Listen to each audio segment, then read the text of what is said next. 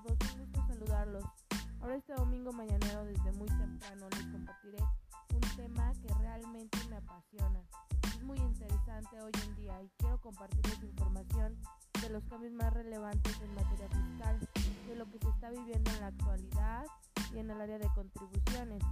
Y bueno, vamos empezando este tema, este podcast será informativo acerca de este tema tan actual, por así decirlo, que son los ingresos por plataformas digitales.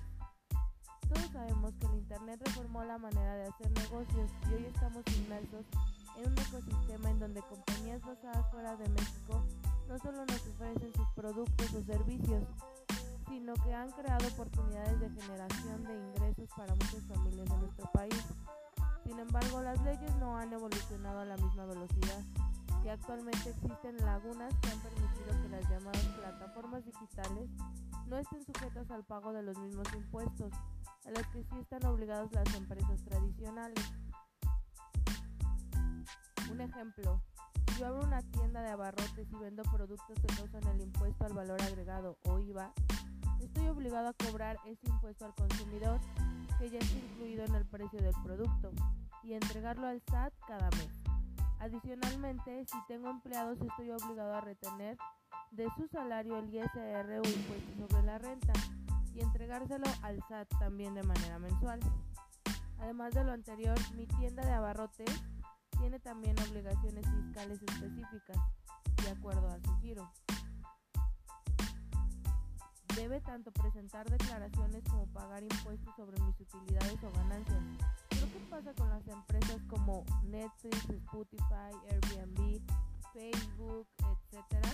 La mayoría de estas plataformas digitales son establecidas en países en donde tienen beneficio al pagar impuestos, como es el caso de Irlanda, Paraguay y Suiza, que se consideran paraísos fiscales. Es decir, les cobran menos y no tienen un domicilio fiscal en México. Esto no es ilegal, pero es parte de las lagunas que mencionaba, pues lo anterior les ha permitido generar ingresos en nuestro país sin pagar los impuestos correspondientes, lo cual pone en desventaja a las empresas legalmente constituidas en México, pero sobre todo es migrar mucho el dinero de la economía física a la digital. A través de estas plataformas, el SAT se encontró recaudando menos dinero cada año. A su vez, empresas como Uber, Cabify, Didi, Corner Shop y Mercado Libre están generando fuentes de ingresos para muchos mexicanos que en un inicio se veían como ingresos adicionales o esporádicos, pero que en realidad en nuestro país se trata prácticamente de empleos de tiempo completo, que hasta el día de hoy no estaban siendo fiscalizados. Así que al igual que en otros países, México se propuso a incorporar estas empresas a la base de contribuyentes y tienen ya la obligación de retener tanto el IVA como el ISR de los ingresos generados en México. Segundo, aceptemos que hoy las empresas legalmente constituidas en México cumplen con obligaciones que no les exigen las plataformas digitales. Y tercero, el IVA y el ISR no son impuestos nuevos. Lo que el gobierno está haciendo es homologar las condiciones para todos los negocios que operen en nuestro país. La razón por la que esta medida no fue bien recibida es porque los ingresos de las personas que viven de estas aplicaciones se verán disminuidos por la retención de impuestos. Estamos hablando de choferes de Uber, Didi, repartidores de Rappi, a los que se les será retenido el ISR, lo cual equivaldrá un descuento que va desde el 2 hasta el 8%.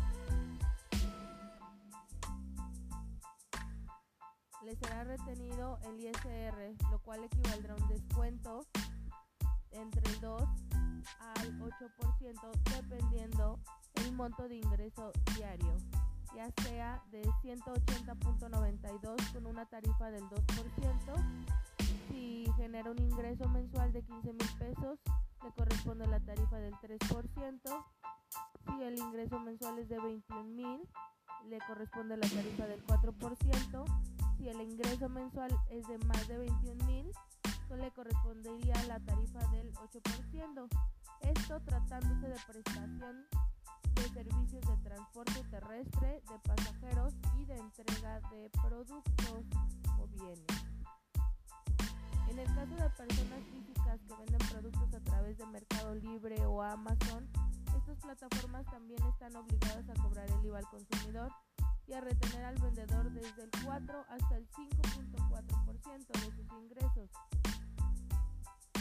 Igual basándose en la tabla de acuerdo a su ingreso mensual, que va desde los, la tasa del 0.4 hasta el 5.4%. Por último, si tú también rentas una habitación a través de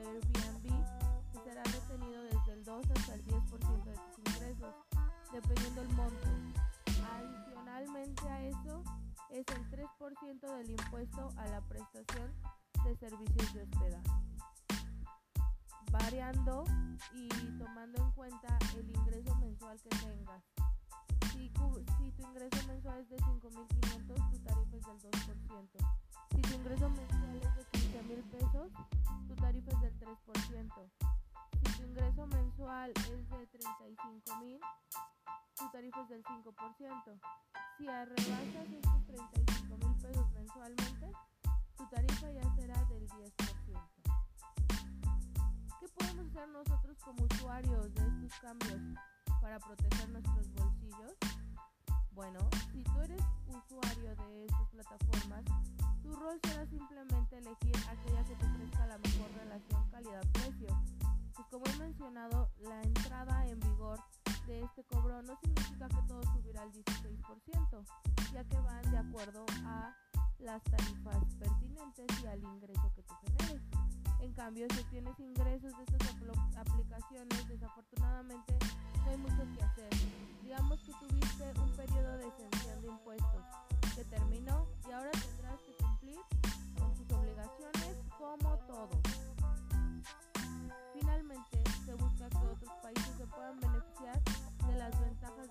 Plataformas. Los gobiernos tengan una manera de cobrar impuestos, pero también que los sistemas que se planteen no sean tan estrictos, que estos negocios decidan no prestar servicios en algún país específico o que los precios se eleven tanto que los usuarios no puedan pagarlos. Debe de haber un equilibrio. Bueno, hasta aquí terminamos con la parte de ISR e IVA de este nuevo capítulo de plataformas digitales que se está aplicando en la y les haya gustado. Nos vemos pronto.